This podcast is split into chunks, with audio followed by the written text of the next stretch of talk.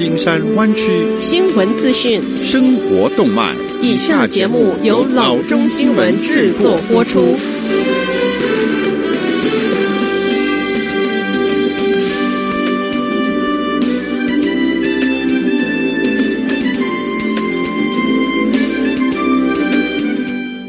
各位听众，大家好，欢迎来到老庄广播电台的节目，我是君君。我们首先来关注今天的旧金山湾区地方消息。比起 Amazon 点状式的实验无收银员商店 Amazon Go，世界最大的连锁便利商店 Seven Eleven 可能更有资格测试这是否能够全面性的实施这种未来概念商店。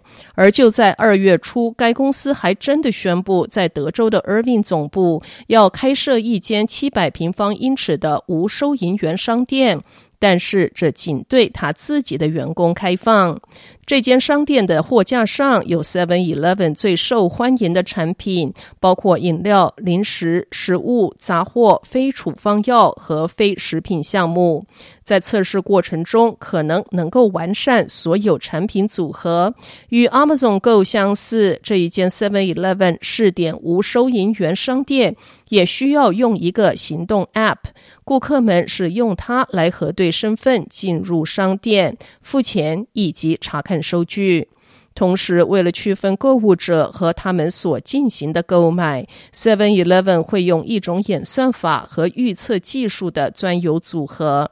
Seven Eleven 资深副总裁以及首席资讯长 Mani Suri 在一份声明中说：“最终，我们的目标是以提供更快、更轻松的交易和无缝接轨式的购物体验来超越顾客的期待。”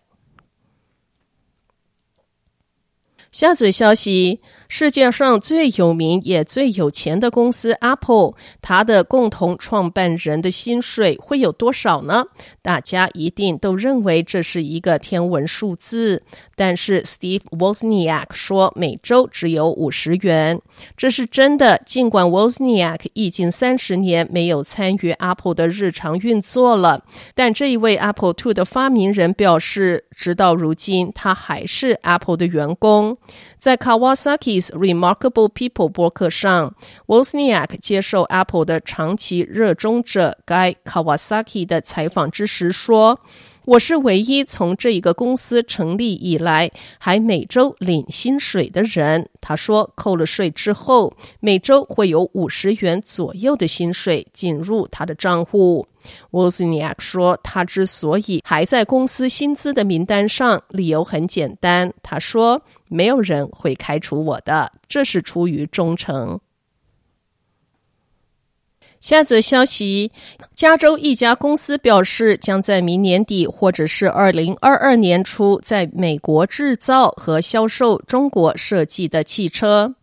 HAAH Automotive Holdings 说，他与中国大型汽车制造商奇瑞汽车 Chery Automobile 达成协议，由奇瑞提供车辆在美国工厂组装。HAAH 说，出售的第一款车将是中型的 SUV，这将是在中国设计的乘用车带到美国的最新努力。但迄今为止，已经进行的其他努力收效非常的少。中国 GAC Motor of China 在最近两届底特律车展上曾经亮相，并退出进军美国市场的计划，但他的计划被推迟到今年的六月。General Motors 和瑞典的 Volvo Cars 向美国出口中国制造的汽车。中国比亚迪汽车向美国公共交通公司销售电池驱动的巴士。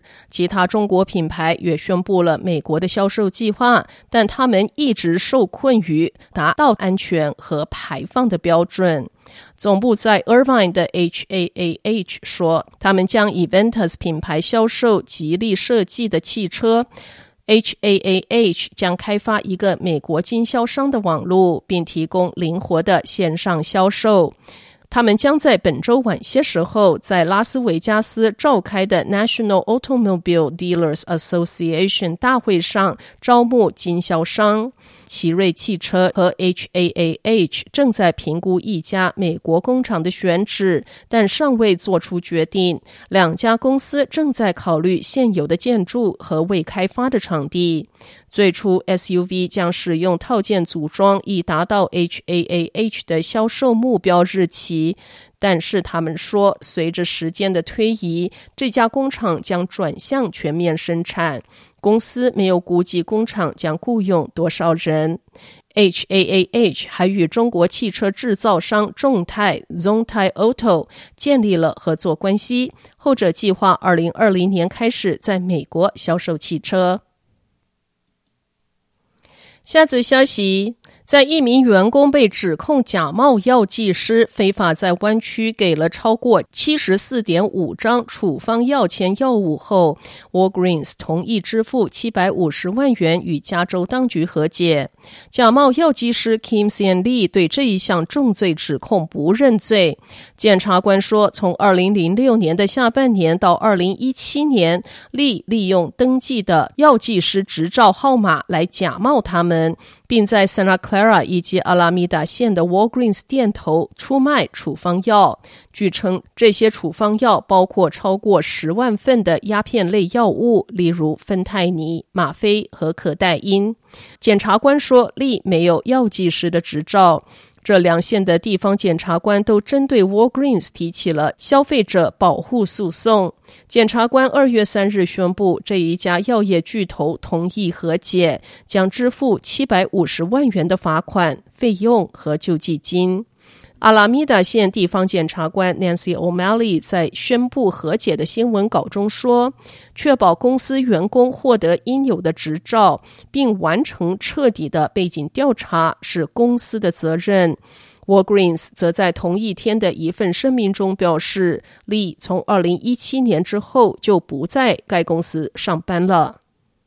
好的，以上就是生活资讯。我们接下来关注一下天气概况。今天晚上湾区各地最低的气温是四十三度到四十五度之间，明天最高的气温是五十六度到六十六度之间。好的，以上就是生活资讯以及天气概况。新闻来源来自 triple w dot news for chinese dot com 老中新闻网。好的，我们休息一下，马上回到节目来。